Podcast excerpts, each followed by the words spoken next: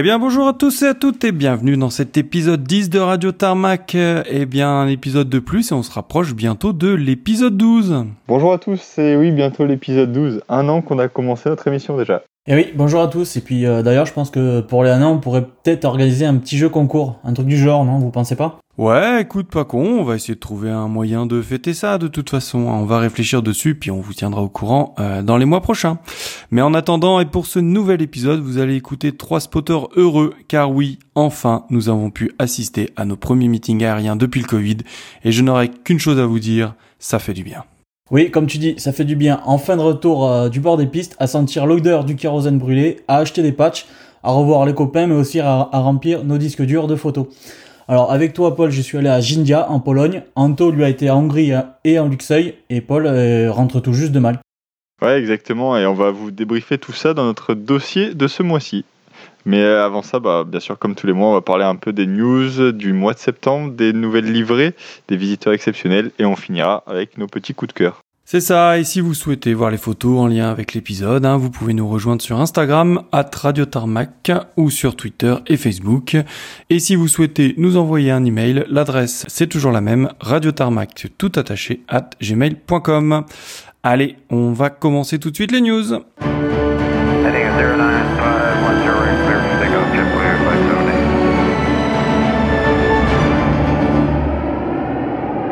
Allez, bah, je commence cet épisode avec une news qui a un peu surpris tout le monde en ce début de mois.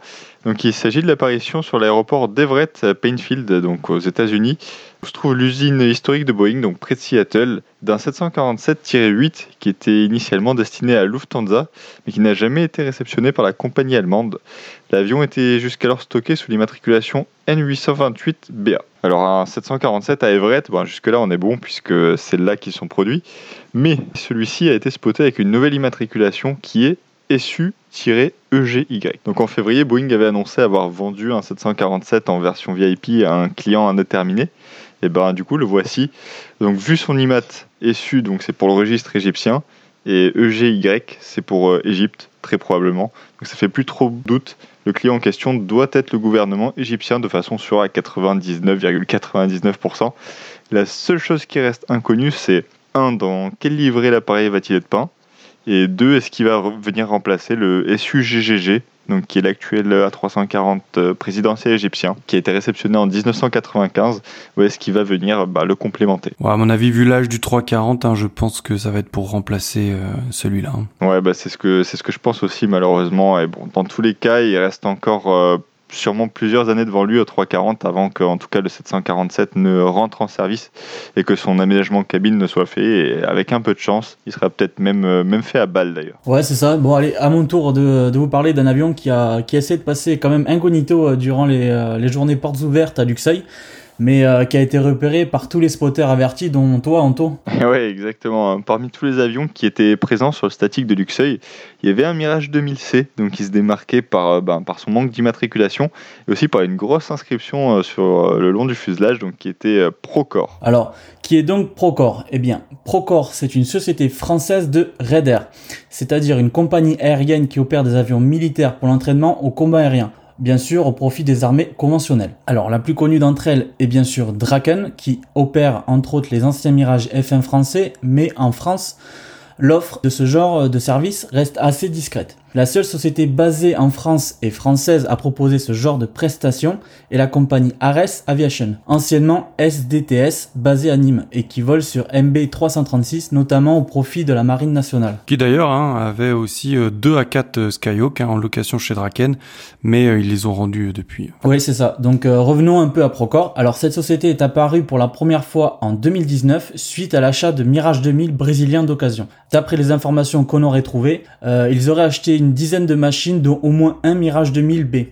Les autres seraient d'essai, dont certains serviront de, réservoir de pièces. Depuis, plus de nouvelles jusqu'au début du mois avec l'apparition à Luxeuil de ce Mirage 2000 siglé Procore. Toujours d'après les infos collectées, elle aurait racheté plus récemment des lots de Mirage 2000C disponibles dans le surplus de l'ancienne base de Châteaudun. On sait aussi que les avions de Procore seraient basés à Luxeuil et la compagnie pense faire son premier vol au trimestre 2022, donc affaire à suivre. Ouais, c'est vrai, c'est une super nouvelle, hein. on va pouvoir... Euh encore voir du 2000C dans notre ciel, hein, ça va être top.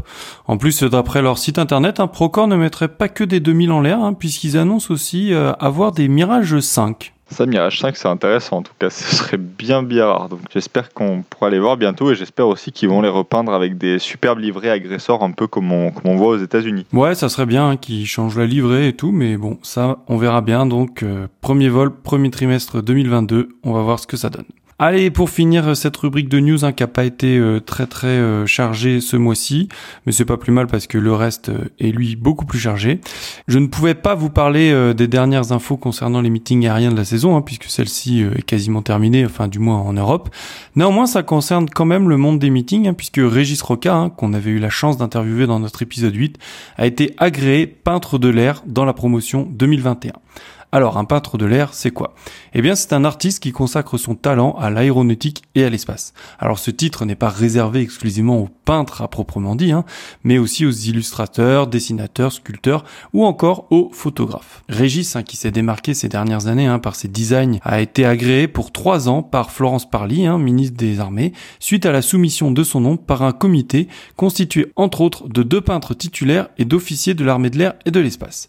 Il rejoint ainsi la trentaine d'artistes déjà titulaire ou agréé. Si vous le souhaitez, hein, une exposition des œuvres des peintres de l'air hein, se tient en ce moment même au musée de l'air et de l'espace du Bourget jusqu'au 31 octobre 2021. Ah bon, malheureusement Paris ça fait un peu loin pour nous, mais bon, c'est un bon clin d'œil à Régis Roca, n'empêche en tout cas. Et je pense que c'est une superbe reconnaissance pour lui de la part de l'armée de l'air qui doit lui faire très très plaisir. Oui, c'est ça, hein, ça va lui faire très plaisir. Et puis euh, néanmoins, hein, il est peintre de l'air et je pense que c'est probablement le peintre de l'air qui a diffusé le plus hein, ses œuvres, puisque euh, ses livrets sont vus par euh, des milliers, voire peut-être même des millions de personnes à travers le monde, alors que ben les peintures des autres peintres de l'air restent quand même beaucoup plus confidentielles et cantonnées à des expositions. Donc en tout cas, bravo Régis, c'est une belle récompense et on est tous très heureux pour toi. Exactement, et bah du coup bah, je vais continuer avec près les news, les claps de fin, donc euh, les avions qui ont été retirés de service ou les compagnies qui ont malheureusement cessé d'exister. Donc le 14 septembre, on a peut-être euh, assisté au tout dernier vol d'un A380 aux couleurs Lufthansa, malheureusement. Donc hein. c'était pour un vol de convoyage du DAIMH, donc euh, qui s'est envolé pour Teruel en Espagne, qui est le lieu de stockage longue durée de la plus grande partie des A380 Lufthansa. Euh, deux autres étant stockés sur Tarbes actuellement. Le PDG de la compagnie a ouvertement exprimé son intention, en tout cas, de se débarrasser des A380, puisqu'il ne voyait plus d'avenir pour cet avion dans la flotte de la compagnie. D'ailleurs, c'est assez bizarre parce que euh, ils ont remis en ligne leur 747-400. Oui, euh, les 400, les 8, ils ont remis en, ligne beaucoup d'appareils. Et bon, le mois prochain, normalement, on devrait aussi vous parler d'un autre retrait chez Lufthansa, mais bon, on, le garde pour le mois prochain. Et bah, du coup, septembre a aussi marqué la fin de Orange to Fly. Euh, donc, c'était une compagnie grecque qui a opéré jusqu'à 4 A320 et qui s'est déclarée en faillite. Elle a rendu son dernier avion qui était le SX SOF. Donc, euh, Orange to Fly était présente depuis 2015 sur le marché ACME, donc euh, Aircraft Charter Maintenance, pardon, c'est Aircraft Crew Maintenance and Insurance, donc, qui est de location d'avions. Et elle était également présente sur le marché charter. Et bon, je pense que cette compagnie est une nouvelle victime du Covid qu'il a privé de contrat pendant trop longtemps apparemment. Ouais, et puis Anto, ben moi je continuer le, le 14 septembre, donc euh, cette fois-ci avec une entrée en service pour les nouveaux euh, Pilatus euh, PC-21 de l'armée de l'air espagnole. Alors ces avions n'arriveront pas en complément, mais bel et bien en remplacement des vieux Casa C-101EB Aviojet. Pour rappel, ces avions qu'utilise la patrouille Aguila. L'Espagne avait passé euh, commande de, 24 appareils le 26 novembre 2019, mais malheureusement les livraisons ont dû être retardées à cause du Covid. Aujourd'hui, c'est chose faite, les deux premiers PC-21 immatriculés E.27-01 et E 27-02 sont arrivés en Espagne dans le 792 escadron à Murcier San Javier. D'ailleurs, chose assez bizarre, lors de cette livraison, les avions sont arrivés sous immatriculation suisse et cocarde masquée. Ouais, du coup, un peu comme en France, hein, quid de la patrouille espagnole Aguila, hein, qui vole sur Casa, donc Aviojet. Car en France, on est aussi passé sur PC-21, mais la PAF, elle, reste sur AlphaJet tant que possible. Ouais, bah, je pense que pour le moment, les, Espagnols vont aussi rester sur Aviojet, hein, le temps que tous les PC-21 soient livrés au moins.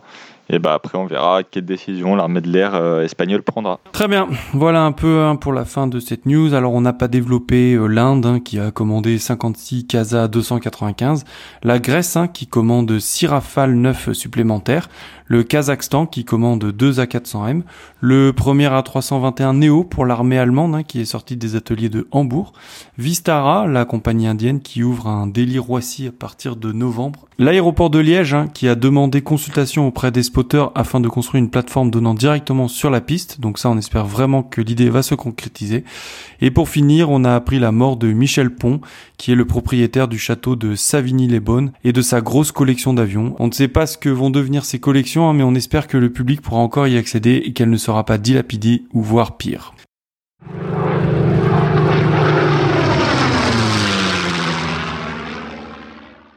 Allez, je commence les nouvelles livrées avec euh, une compagnie euh, européenne, enfin ex-européenne on va dire.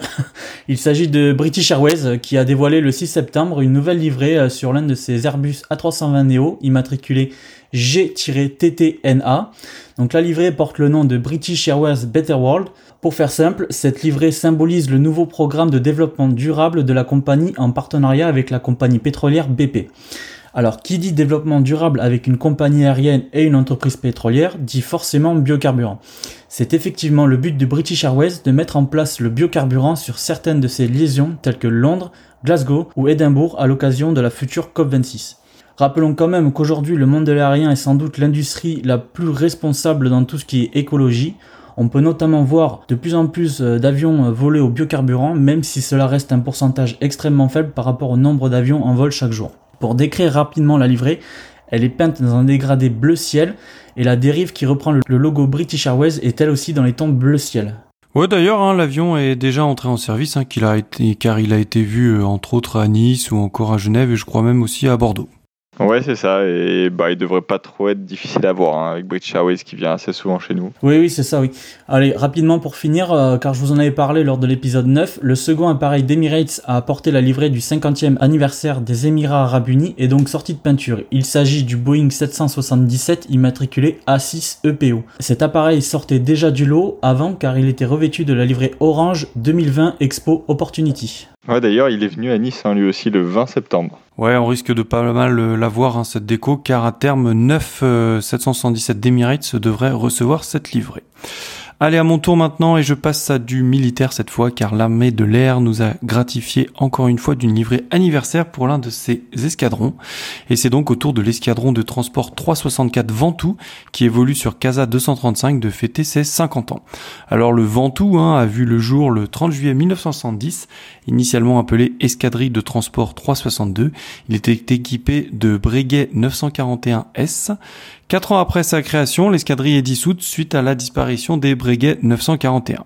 En 1999, hein, l'escadron de transport et d'entraînement reprend l'insigne et les traditions du Ventoux sur la base aérienne 118 de Mont-de-Marsan et devient l'ETE 042 Ventoux. Trois ans après, l'escadron reçoit ses premiers CASA et en fin d'année 2005, l'ETE devient l'escadron de transport 362 Ventoux.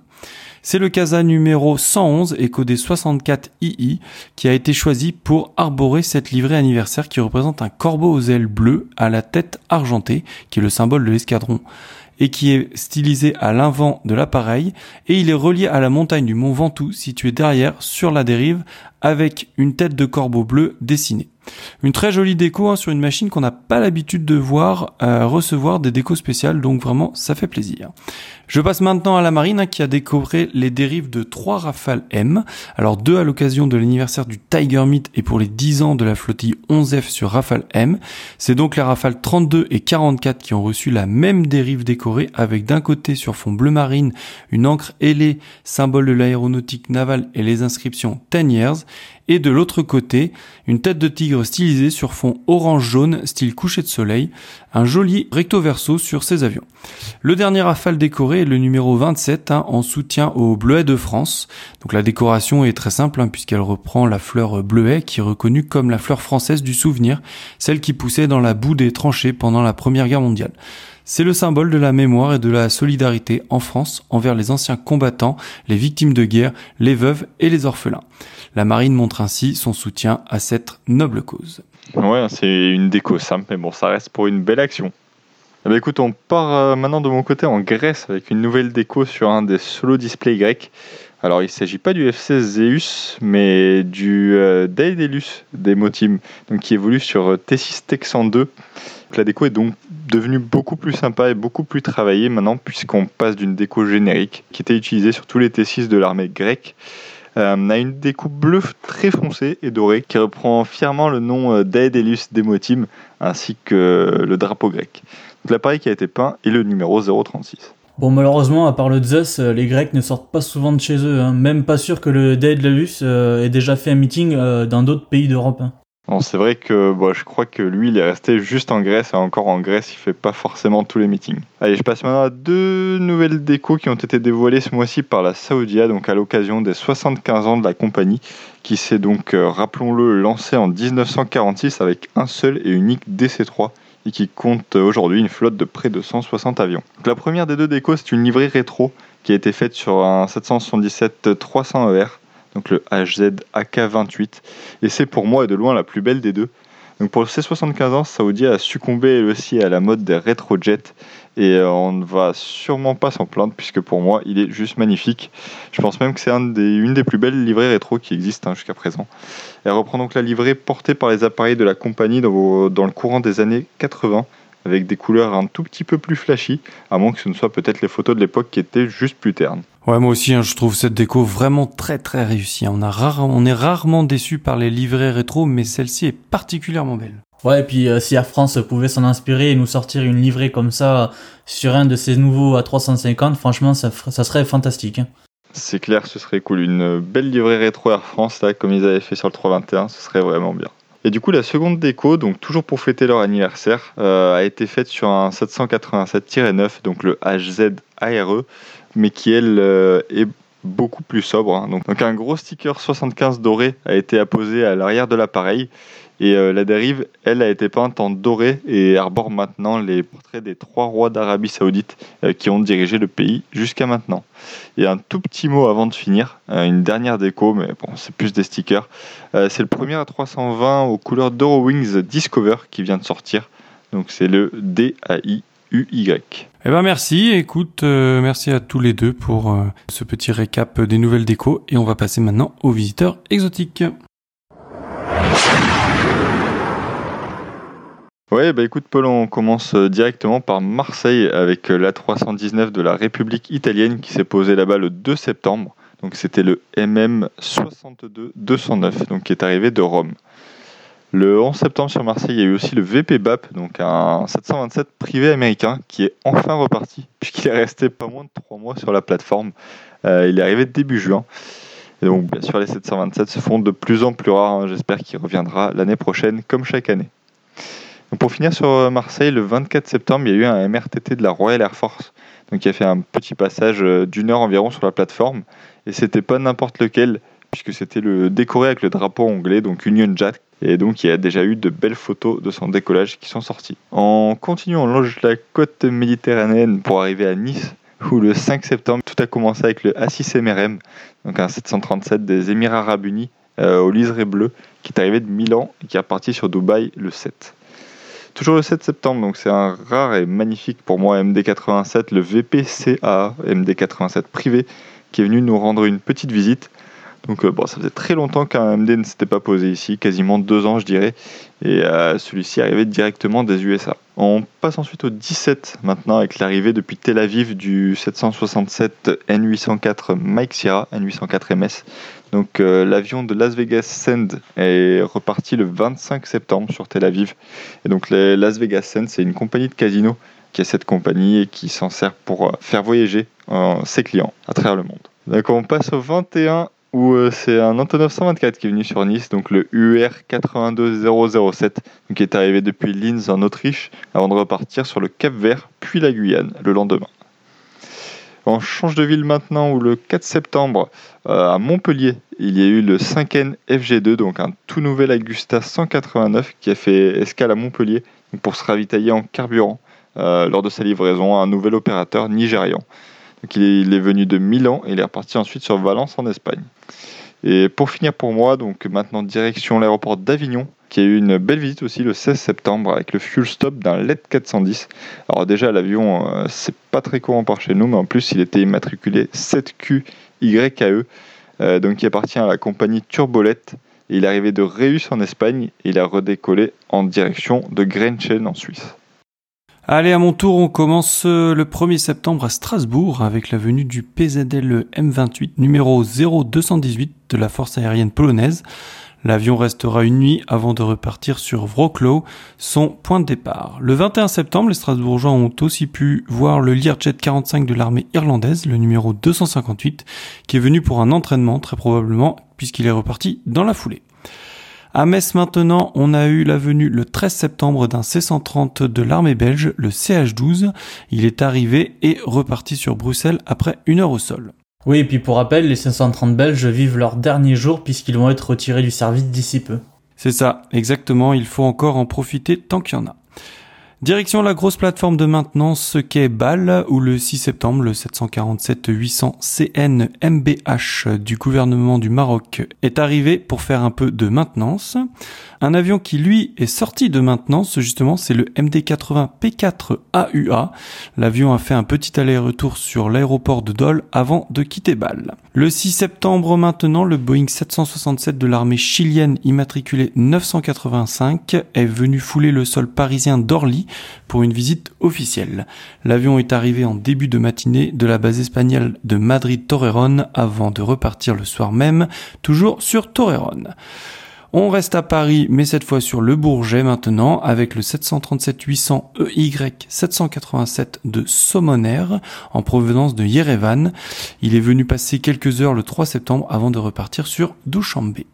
Pour finir avec les plateformes parisiennes, le 23 septembre, c'est l'A330-900F Honnête d'Ercalin qui est venu poser ses roues à CDG. Ah, là, c'est probablement la compagnie française long courrier la plus exotique. C'est ça, ouais, exactement. Allez, le 12 septembre maintenant sur l'aérodrome de Logne, c'est le 1000 Mi 2 privé vert, noir et blanc RA 2248 hein, qui a été aperçu, probablement en route vers sa base d'attache en Isère. Le 8 septembre maintenant, on va passer à Lyon, c'est le 787 CN RGB de la Royal Air Maroc qui est venu. Alors la RAM hein, change de temps en temps, c'est 737 pour des 787, mais si on vous en parle, c'est simplement parce que le CNRGB porte la livrée One World. Ouais, c'est une livrée vraiment sympa que les Toulousains ont pu observer à leur tour le 9 septembre. Du coup, je continue à Lyon le 9 septembre, justement, puisque c'est la 330 de Smartlinks, le 9H SMD, qui est passé par Lyon. Il est arrivé de Madrid avant de repartir sur Francfort quelques heures plus tard. Maintenant, c'est le 20 septembre au soir, c'est deux V-22 Osprey de l'US Air Force qui sont venus faire le plein. Ils arrivaient de Naples et sont repartis sur leur base anglaise de Mildenhall. Il s'agissait du V-22 numéro 110057 et 110059. L'US Air Force commencerait-elle peut-être à faire des infidélités à Marseille? On sait pas. Le lendemain, le 21, c'est l'Ilyushin 76 RA 76 952 qui est arrivé de Luanda en Angola pour passer la nuit avant de repartir le lendemain sur Chisinau en Moldavie. Toujours le 22, du coup, c'est la patrouille anglaise des Red Arrows qui a fait un fuel stop entre leur base de Scampton et Practica di Mare en Italie. La patrouille descendait au Malta Air Show dont je vous parlerai dans quelques instants. Allez, on passe la frontière suisse pour aller à Genève où les vacances des Émiratis se sont terminées. Toute la flotte long courrier a quitté la plateforme suisse et le 7 septembre, l'Antonov 124 de Maximus Air Cargo, immatriculé URZYD, est venu chercher un des deux hélicoptères des UAE pour le transporter sur Rabat au Maroc. Il est revenu le 24 pour embarquer le deuxième hélicoptère et il est reparti le lendemain. Je m'enfonce un peu plus en Suisse, à Payerne, où c'est un Casa 235 polonais qui est passé faire une visite le 16 septembre. Il s'agissait du numéro 021 et il arrivait de Varsovie. Je commence euh, à mon tour sur l'aéroport de Vatry avec la venue le 13 septembre d'un Niushin 76 immatriculé RA 76 842. L'avion est arrivé en provenance de Krapovo au nord de Kaliningrad.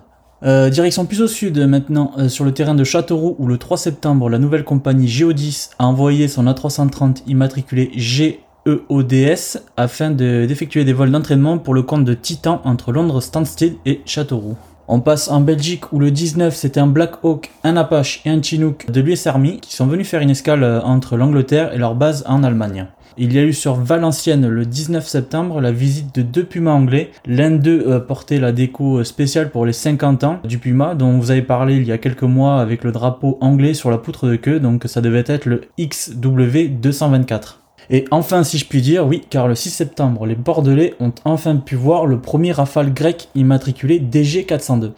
Les rafales grecs étaient euh, pour le moment cantonnés sur la base d'Istres, et maintenant ils arrivent petit à petit sur Bordeaux pour commencer l'instruction du personnel grec. Toujours à Bordeaux le 12 septembre, ils ont eu un C-130 canadien immatriculé 130-614 qui est reparti vers Constanta en Roumanie. Pour finir toujours avec la force aérienne canadienne, le 25 c'est un Airbus A310 Polaris, le 15002, qui est arrivé de Québec City en compagnie d'un C-130 immatriculé 130610, qui lui est reparti 30 minutes plus tard euh, vers Mont-de-Marsan afin de participer à l'exercice Volfa. Le 24 septembre, c'est avec une très grande joie que nous avons pu euh, avoir la visite de la rareté euh, de l'année, je pense, qui n'est que le 747-400 Saudi One.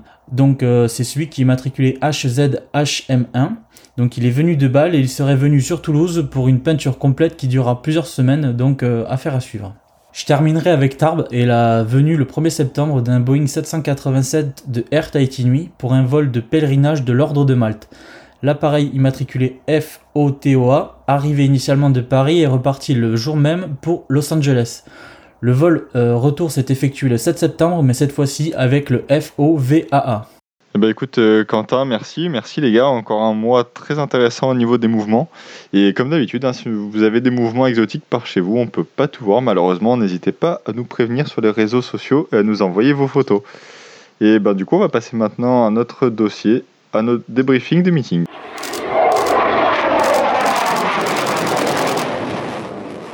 Alors ce mois-ci, nous allons donc vous parler des quatre meetings auxquels nous avons pu assister à la fin de l'été. Nous avons visité les manifestations en Pologne, en Hongrie, à Malte et bien sûr en France. Alors avant de commencer, petite précision, nous allons parler de la manifestation en elle-même, de son organisation, de ce qui était prévu et aménagé pour les spotters.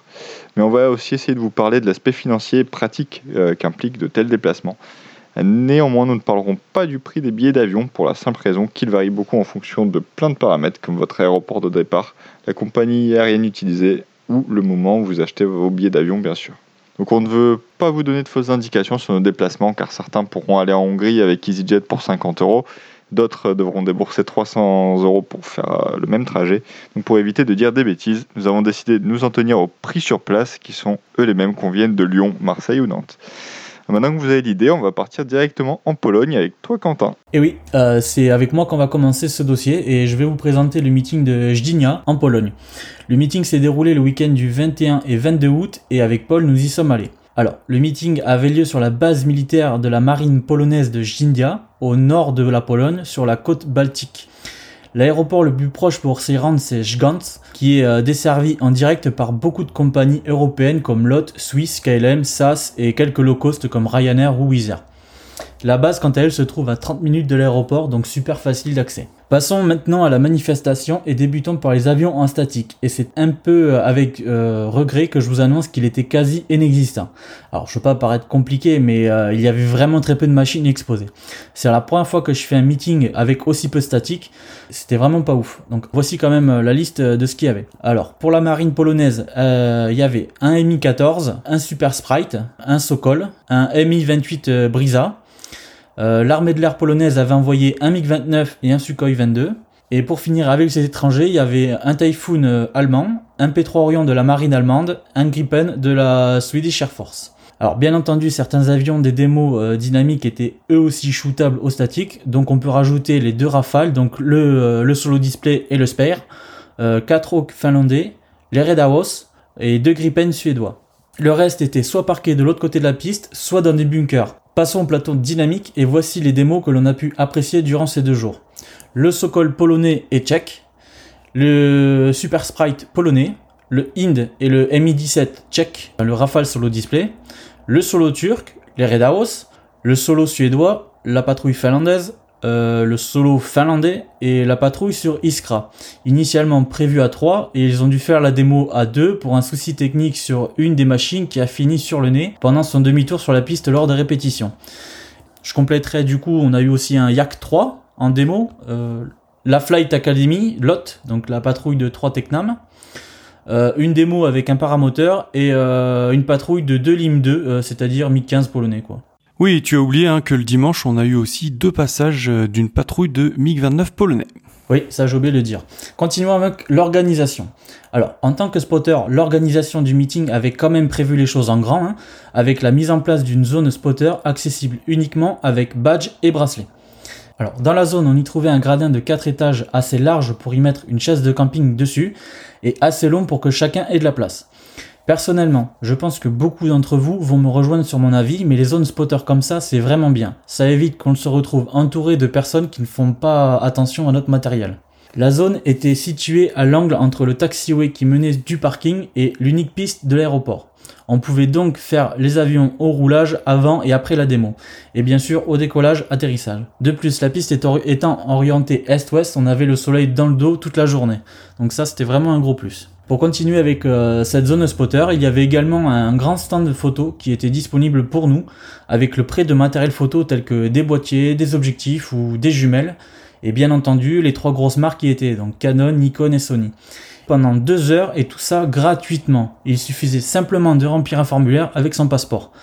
Ça pour moi ça a été vraiment le gros gros plus du meeting car j'ai pu essayer le tout dernier Canon 400 mm f2.8 ainsi que le Canon 200-400 avec extender 1x4. Des objectifs qui sont inaccessibles pour la plupart d'entre nous au vu de leur prix à 5 chiffres. Pour finir, on devait être environ une centaine de spotters et notre billet nous permettait de rentrer le, vendredi pour faire les arrivées. Seul bémol, on a pu rentrer qu'à 11h le matin, du coup on a dû faire les premiers arrivées depuis l'extérieur base. Alors dans les choses positives, en plus de l'excellente zone spotter, eh bien ce sont les démos étrangères que nous avons eues.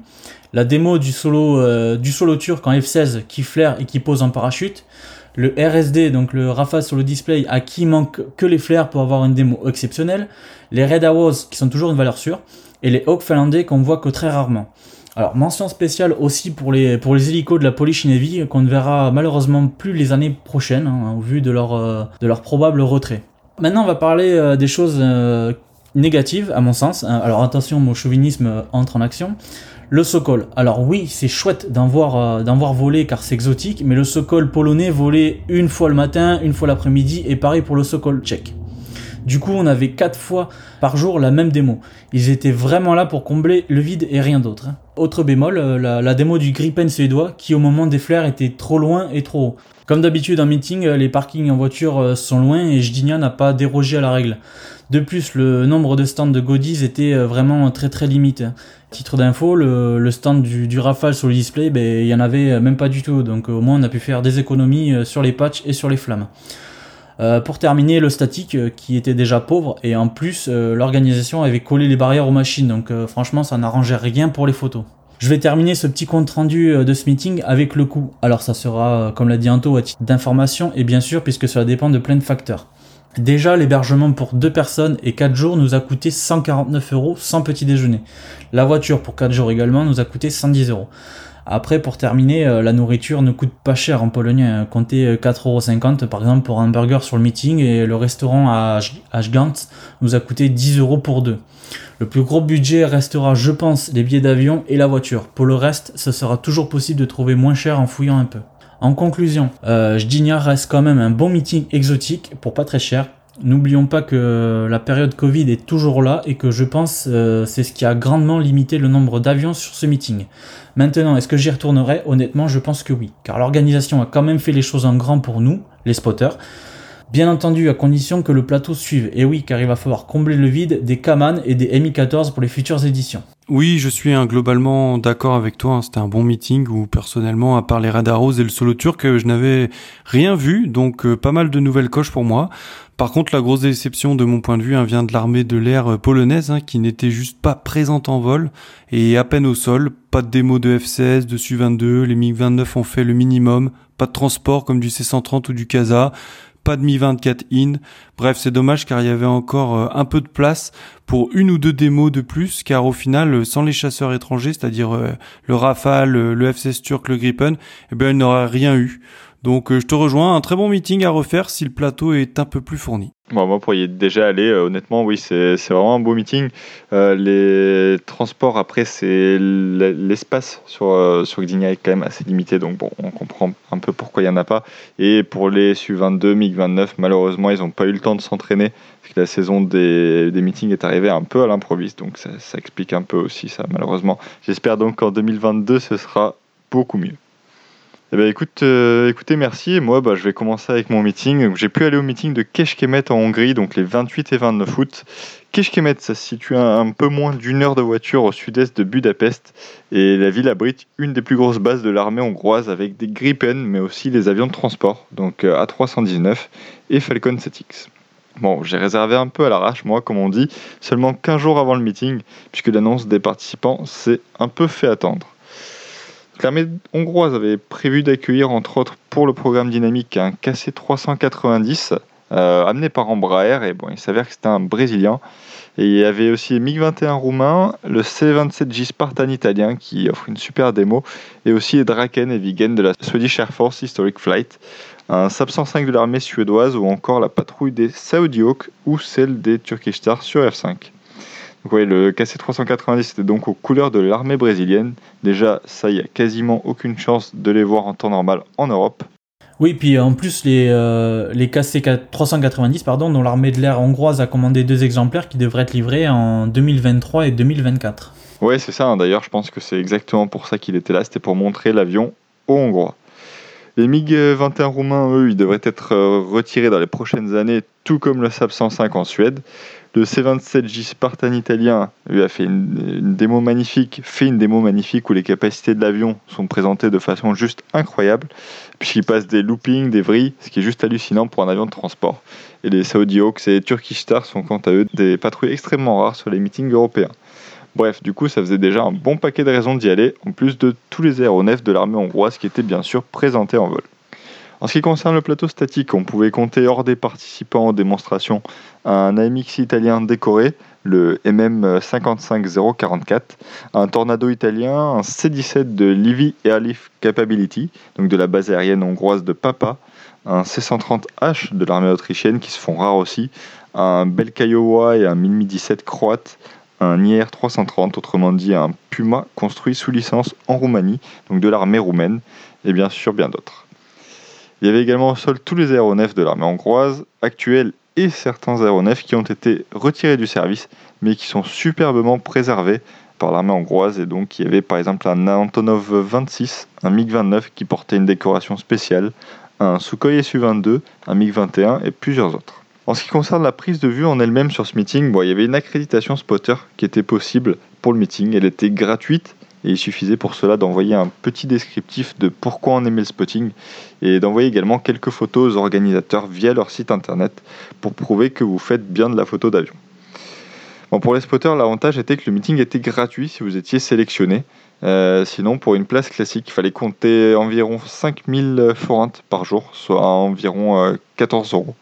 Mais bon, c'était risqué d'attendre l'accréditation spotter dans tous les cas, puisqu'elles ne sont arrivées que 5 jours avant le meeting pour en revenir à la zone spotter en elle-même, ou plutôt aux zones spotter, c'était bah, tout simplement des échafaudages qui permettaient de passer au-dessus des grillages. Bah, parce que oui, il y avait tout le long de la zone publique des barrières euh, d'environ 1m80, mais bon, qui permettaient largement de passer un appareil au travers. C'était quand même du grillage assez gros.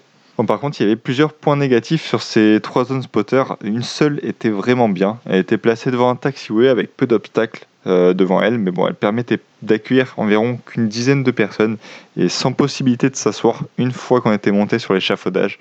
Donc autant dire que 10 heures là-dessus, bah, c'est pas vraiment agréable. Et euh, les deux autres zones, elles, présentaient de trop nombreux obstacles devant vous. Donc euh, il y avait un radar, il y avait des lampadaires. Bon, c'était pas top. Elles étaient également assez mal indiquées et figuraient nulle part. On les a vraiment trouvées un peu par hasard. Et vu que la seule bonne zone spotter était blindée dès l'ouverture des portes, on a tout simplement décidé au final de ne pas y rester. En fait, la partie publique normale était quasiment plus avantageuse avec 4 euh, zones de gradins euh, qui étaient euh, disposées tout le long de l'emplacement du public et qui étaient quasi collées au grillage. Les gradins permettaient de plus être embêtés, embêtés par les barrières et surtout ils étaient beaucoup plus confortables et remplis bien moins rapidement. Pour en revenir au meeting en général, bon, j'ai trouvé que c'était un meeting avec un super plateau varié qui était très bien organisé sur place. Aucune pause dans les démos, une vraie envie de faire le show de la part de l'armée hongroise aussi avec quelques moments mémorables comme le dump and burn euh, du Gripen solo display. Euh, c'est-à-dire que l'avion largue un peu de fuel euh, qui s'enflamme au contact de la post-combustion, ce qui va créer une grosse grosse flamme derrière l'avion. Et bon, cette manœuvre était surtout connue jusqu'à présent sur F-111 Aardvark. Ouais, D'ailleurs, hein, cette manœuvre est en train de devenir une signature euh, du solo Gripen hongrois, à mon avis, hein, car il l'a déjà refait euh, le week-end suivant euh, en Belgique lors du meeting de Saint-Nicole. Enfin, en tout cas, ça change des flares et puis honnêtement, ça rend super bien en photo. Ouais, après, faut, faut capturer l'instant quand même, parce que ça dure que quoi, 2-3 secondes maximum. Et oui, bah, les leurs, justement, il en jette un paquet lui aussi, hein, comme tu dis, Quentin, et j'espère qu'il va, qu'il va continuer à le faire dans le futur. Pour en revenir au grand moment du meeting, on a aussi eu le décollage quasi au-dessus du public d'un 1017 hongrois qui a soufflé euh, plus d'une casquette.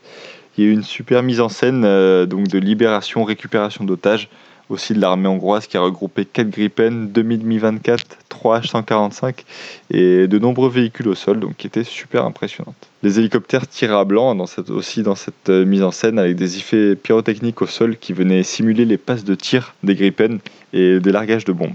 Bon, et après, il y a bien sûr eu quelques couacs lors du meeting qui a rassemblé quasiment 65 000 personnes chaque jour. Donc il faut comparer par exemple aux 20 000 personnes par jour qui étaient présentes à Luxeuil. Ça vous laisse imaginer la différence d'échelle. Donc le seul gros, bug pour moi sur l'organisation en elle-même, ça a donc été le retour au parking, donc le parking bleu à la fin du premier jour du meeting. Euh, les parkings qui étaient situés loin de la base étaient desservis par des navettes de bus qui faisait la jonction euh, avec ces parkings. Donc. Et à la fin du premier jour, il y a une immense cohue qui s'est formée à l'arrêt de bus, donc euh, qui était bus qui était en nombre amplement suffisant, ceci dit. Hein. Donc euh, il n'y avait aucune, note, aucune file d'attente en fait qui n'avait été prévue, aucun moyen de canalisation du flux, donc ce qui a provoqué l'agglutination des gens. Donc bon, pleine épidémie de Covid, ça la fout un peu mal, même si la vaccination était obligatoire normalement pour tous les spectateurs de ce meeting. Le lendemain, en tout cas, tout s'est passé sans aucun souci pour retourner au véhicule, donc le problème avait été réglé.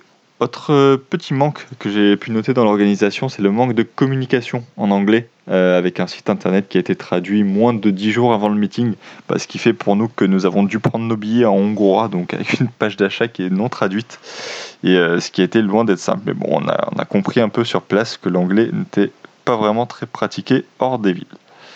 Et dernière petite chose, mais bon, on s'y attendait aussi, la base est immense, donc euh, si vous y allez, préparez-vous à beaucoup marcher. Il faut aussi noter que le programme en ligne n'a pas forcément été respecté. Il n'y a pas eu d'A29 en démo par exemple, pas de C17 de Libya Lift Capability en vol non plus. Mais à l'inverse, les 1017 et le Kiowa croate ont eux été deux surprises, donc étaient non annoncées. Sinon, euh, qui était vraiment un meeting à faire? Il paraît en plus que cette année le programme était pauvre si on en écoute les spotters locaux. Euh, alors que moi j'ai trouvé ça super. Question budget, donc comme j'ai dit, j'ai réservé 15 jours avant environ euh, pour éviter au maximum une possible annulation à cause du Covid. Donc bien évidemment, les prix sont à relativiser. On a dépensé 170 euh, euros pour une voiture de location pour 5 jours et 200 euros par personne pour l'hôtel en tout. Il fallait donc rajouter à ça 30 euros pour les entrées au meeting. Et à savoir aussi que la vie sur place n'est vraiment pas chère. On a mangé au restaurant chaque jour pour 7 euros par personne pour un plat et une boisson. Et l'essence est à 1,10€ le litre. Bah, je vous conseille aussi également de faire soit les arrivées, soit de rester pour les départs si jamais vous y allez. C'était vraiment sympa avec tous les avions de transport des patrouilles, donc euh, deux C-130 par exemple, et deux CASA pour les Turcs, et deux C-130 pour les Saoudiens. Il y a aussi eu euh, plusieurs beaux passages au départ, comme celui du Tornado italien qui était en radada et elle a replié. Et normalement, il devrait y avoir une édition 2022. Euh, donc j'espère y retourner. En plus, le Covid devrait moins avoir d'impact sur le programme, puisque l'édition de cette année a été lancée seulement 7 mois avant. Bah écoute, merci Anto pour euh, la Hongrie, mais toi tu as eu un planning chargé puisque à peine rentré de Hongrie, t'es parti direct à Luxeuil. Ouais, exactement. Il n'y a pas eu beaucoup de pause entre les deux, et bah du coup je vais vous le présenter également. Je vais vous présenter. Euh, enfin, c'était pas vraiment un meeting Luxeuil, c'était des journées portes ouvertes officiellement. Euh, donc c'était en France cette fois sur la BA, 7, BA 116 pardon, de Luxeuil Saint-Sauveur les 18 et 19 septembre dernier.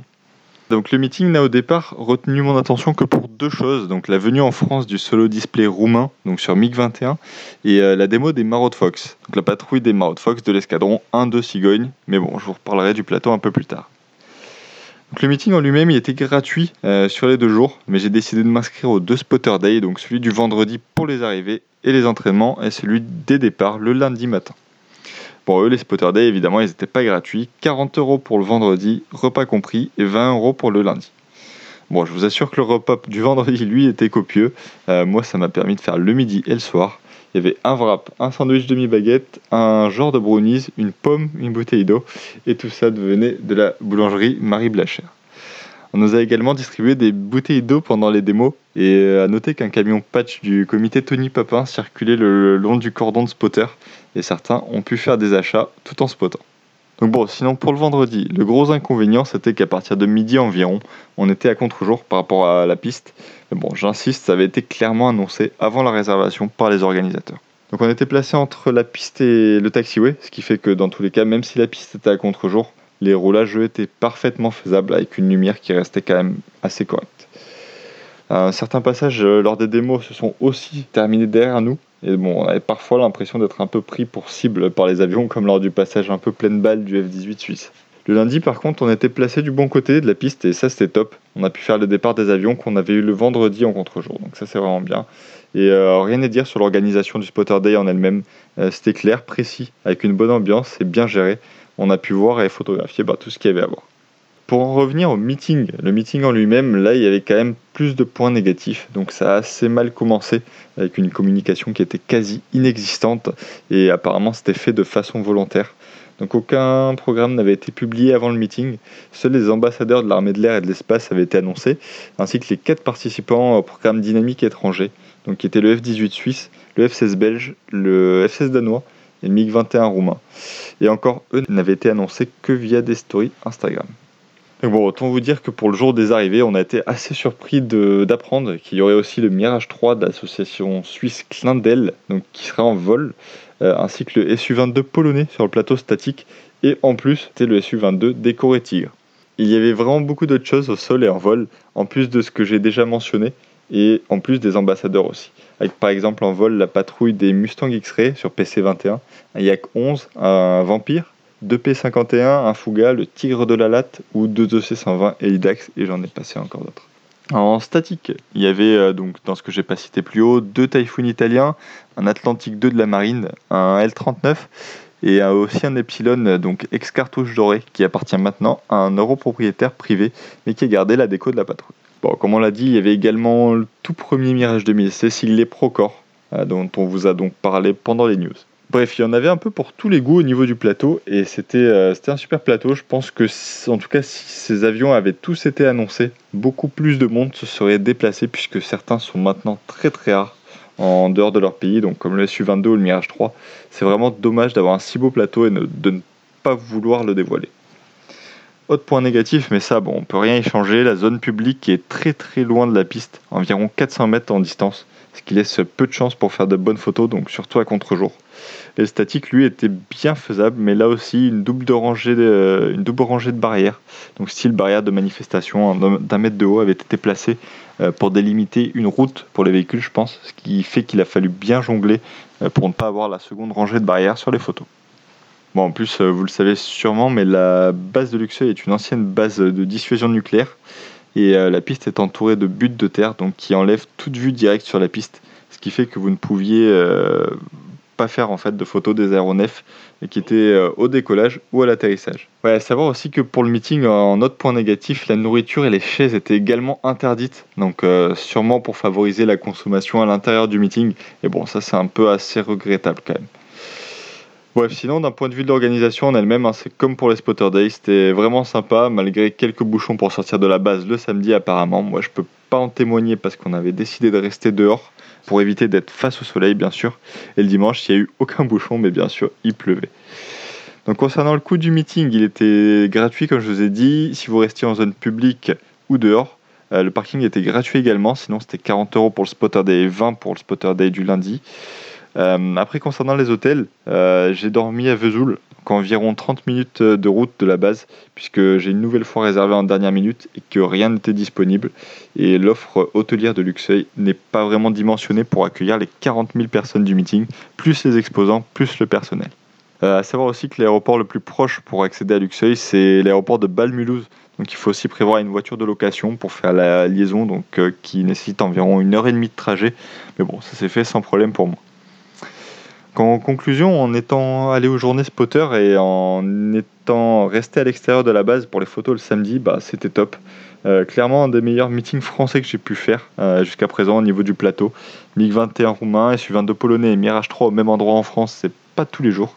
Et en plus les Maraude Fox qui, ont qui nous ont fait vraiment une superbe démo et euh, bah, c'était à voir.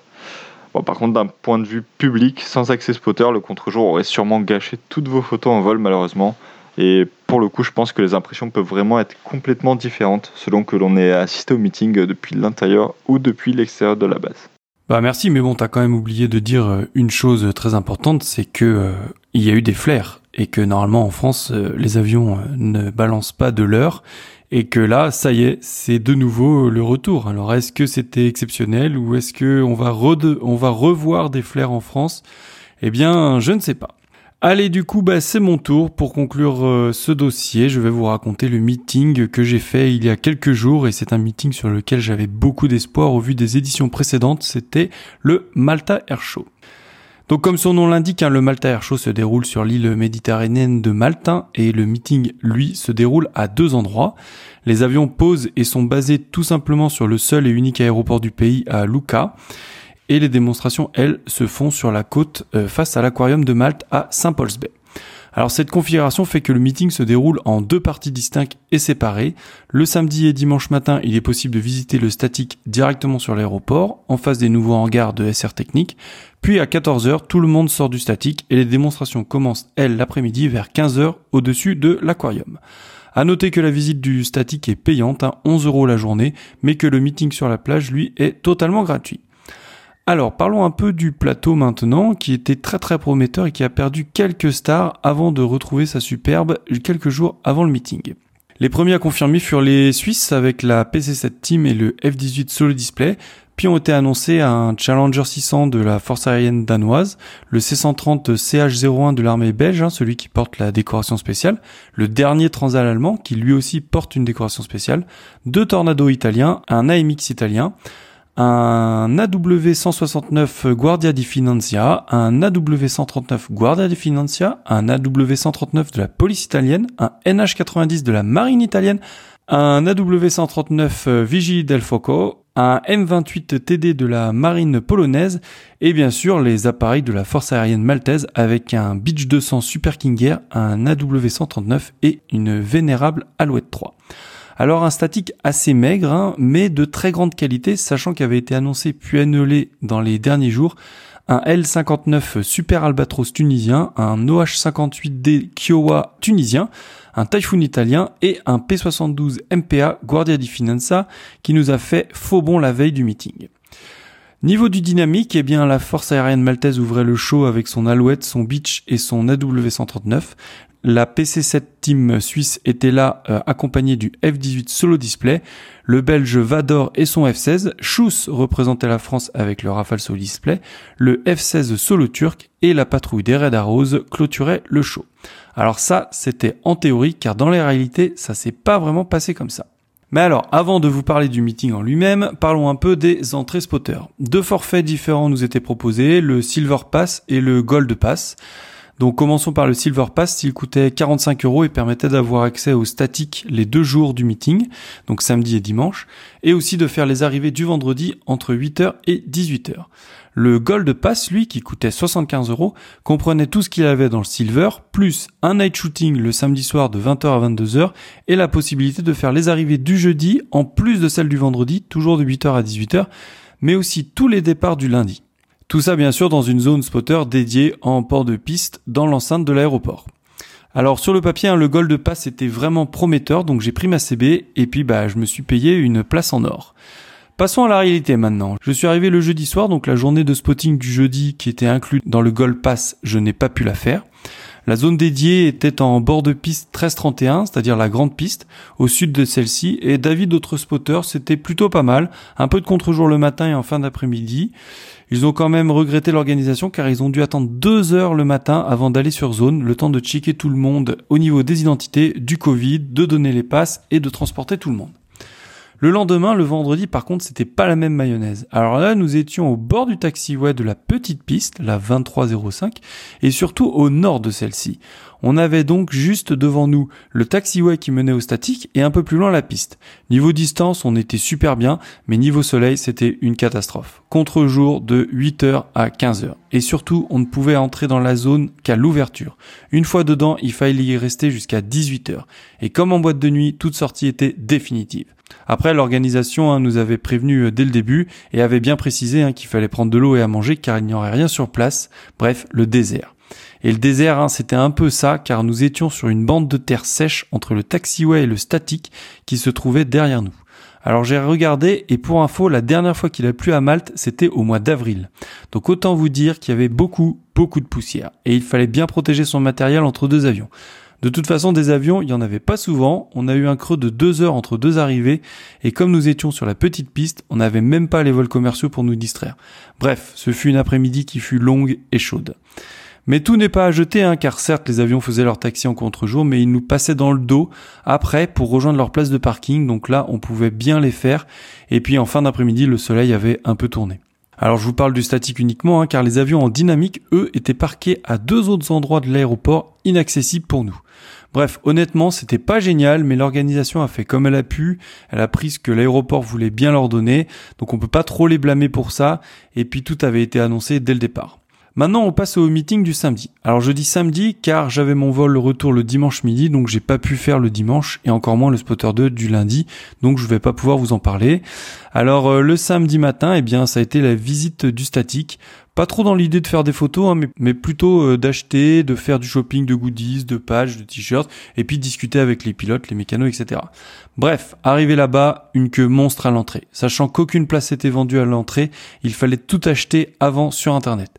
Heureusement, avec mon pass Gold, j'ai pu remonter la file et entrer sans souci. Enfin presque. Car à cause des restrictions Covid imposées par le gouvernement maltais, impossible de se balader librement dans le statique. Il y avait un circuit obligatoire, mais surtout les visiteurs partaient par vagues de 20 à 30 personnes et une fois dans un groupe, impossible de le quitter. Il y avait un bénévole en tête et en queue de groupe qui s'assurait de faire avancer les visiteurs. Donc, impossible de parler avec les pilotes, puisque dès qu'on traînait, le bénévole venait nous chercher pour rejoindre le groupe. Je vous parle même pas des goodies, c'est simple, il y en avait pas, aucun stand, puisque les gens n'avaient pas le droit de s'arrêter, bref, vraiment pas une bonne expérience. Au final, j'ai fini le tour avec mon groupe, donc euh, je vous avoue que j'ai pas mal piétiné et patienté en espérant que ça avance, et je suis parti tout de suite en direction de l'aquarium pour prendre une place pour le dynamique. Alors le dynamique était à 15 heures et le contre-jour s'accentuait d'heure en heure pour être quasiment dans l'axe vers 17 heures. Alors je vais passer rapidement dessus car à part la démo de sauvetage des forces aériennes maltaises, le reste n'était pas fou. Déjà, le beige et le suisse cassés, donc pas de démo. L'avion du RSD n'était pas réparé, donc Schuss a volé sur un avion gris. Et je suis parti avant la fin car contre-jour, et puis surtout je voulais éviter les bouchons du retour car à 19h30 commençait le shooting de nuit.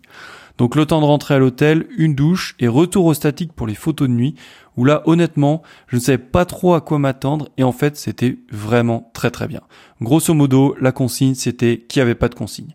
Accès partout, même entre les avions, ils avaient mis des maps projecteurs qui n'étaient pas vraiment bien placés, mais bon, en travaillant un peu, on pouvait trouver de chouettes angles et faire vraiment euh, de belles photos. Donc honnêtement, ça a bien rattrapé la journée. Du coup, bah, ce que je retiens positif de ce meeting, c'est clairement le shooting de nuit hein, et le plateau très exotique. À toutes les éditions, hein, il y a des avions qu'on ne voit nulle part ailleurs. La météo aussi, hein, car même s'il a fait très chaud, bah, la météo a été très très belle. Par contre, pas mal de points négatifs. une organisation qui, certes de bonne volonté, pataugeait un peu. La zone de spotting vraiment pas top. La chaleur, la poussière, mais bon, ça, on peut pas trop les blâmer. La visite du statique du matin qui était juste incompatible avec nos exigences. Même les équipages étaient dépités de pas nous parler plus de deux minutes ou de rien pouvoir vendre au pied de leur machine. Au niveau des prix, 75 euros pour le Gold Pass, j'en ai eu pour 150 euros d'hôtel pour 3 nuits, la voiture m'a coûté 45 euros pour 4 jours, et la bouffe est légèrement moins chère qu'en France en fonction des restaurants. Sachant que je suis parti tout seul, si nous avions été deux ou trois, évidemment l'addition aurait été beaucoup plus allégée. Au final, pour moi, un bilan mitigé. Hein. Je suis content du plateau statique car ça m'a fait des belles coches et des belles entrées dans mon plane logger. Le shooting de nuit était vraiment top, on pouvait vraiment faire tout ce qu'on voulait et faire des photos de nuit de machines vraiment exotiques, mais le reste c'était assez moyen. Et je dois dire que payer 11 euros pour accéder au statique dans ces conditions, c'était vraiment pas génial. Ça valait 5 euros à tout casser et je suis content que ça ait été inclus dans mon pass. Ouais, donc du coup, euh, Paul, pour résumer, si je comprends bien, c'est un bon meeting pour avoir des raretés, mais niveau photo, c'est pas top du tout. Ouais, c'est ça. Je suis content d'avoir tapé les hélicos italiens, hein, par exemple, car à voir, c'est vraiment galère. Genre, euh, même en voyage en Italie, je suis pas sûr que t'arriveras à les voir correctement. Pareil pour le C130 et le C160 décoré. Hein. L'allemand, c'était son dernier trip avant la retraite. Et l'Hercule, hein, à la fin de l'année, c'est terminé. Petit bonus aussi avec les Alouettes 3 maltaises, donc une au sol et une en vol. Donc content de les avoir vues. Par contre, oui, clairement, je sortirai pas la photo de l'année à Malte. Hein. Ouais, et du coup, euh, si on te demandait, est-ce que tu y retournerais? Bah, honnêtement, j'ai envie de lui redonner une chance. L'avantage, c'est que tu connais le plateau bien en avance, car leur communication est excellente. Les prix sont assez fixes, donc tu peux t'y prendre un peu au dernier moment. Je pense que c'est un meeting que je surveillerai pour voir le plateau et en fonction, j'y retournerai ou pas. En plus, euh, l'île est sympa, il fait beau, donc ça peut facilement se coupler avec euh, des vacances en famille. Bah écoute, euh, merci Paul. Écoute, je pense que ça vient conclure un peu notre dossier sur les meetings euh, de l'été. Euh, bon, il y en a eu quelques-uns, on n'a pas pu bien sûr tous les faire. J'espère qu'en tout cas ça vous a donné envie d'y aller et que ça a répondu à vos questions sur ces meetings si vous vous en posiez. On va passer maintenant à nos coups de cœur et à nos coups de gueule.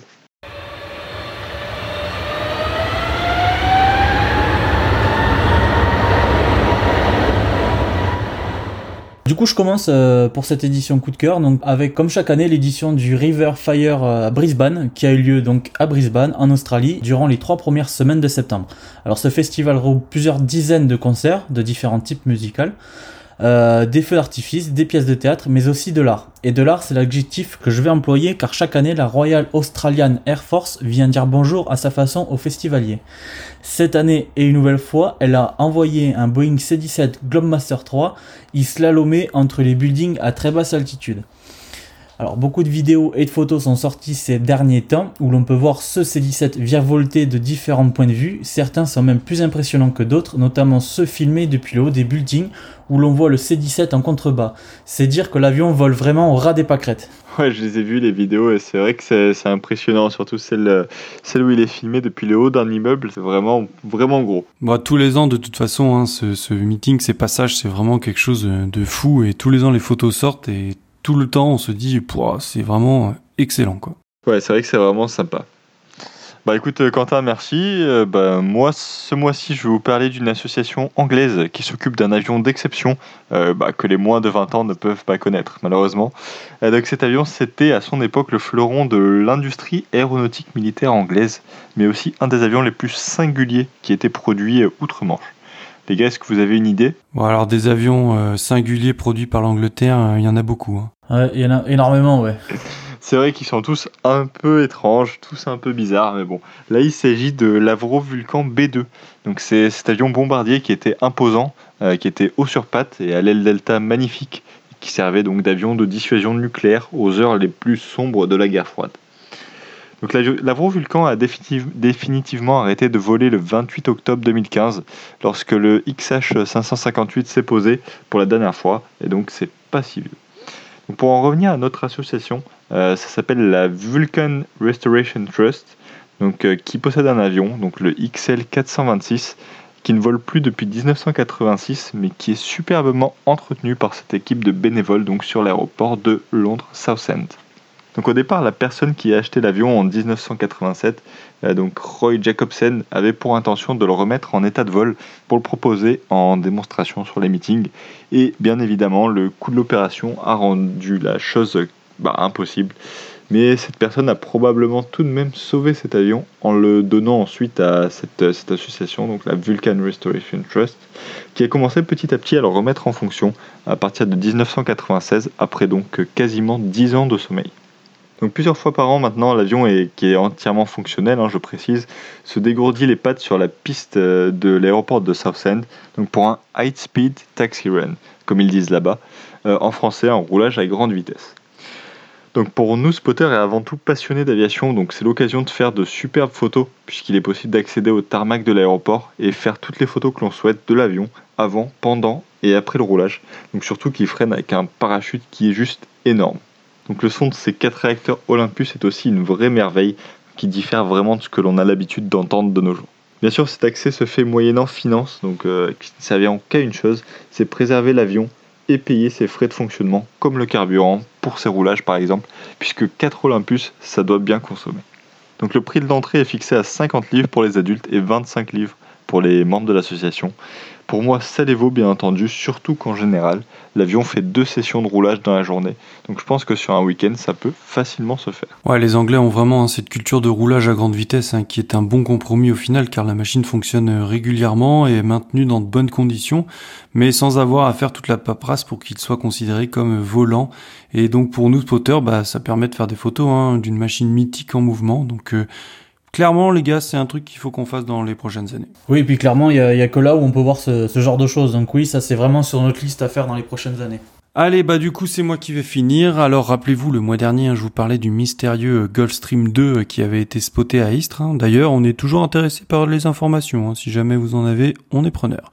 Eh bien, ce mois-ci, je vais encore vous parler d'un avion qui était mystérieux, mais qui ne l'est de moins en moins, puisqu'il s'agit des F-117A Nighthawk Phantom de l'US Air Force.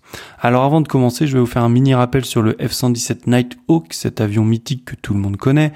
Il a été construit par Lockheed Martin, c'est un avion d'attaque au sol américain hein, qui a été conçu dans la deuxième moitié des années 70.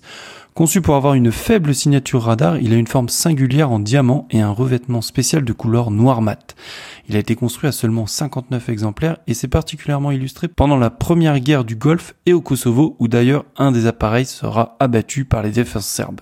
Il sera retiré du service en 2008, mais les appareils ne partiront pas en stockage dans le désert, ils sont transférés au Tonopah Test Range, où ils furent conditionnés pour rester dans un état proche de celui de vol.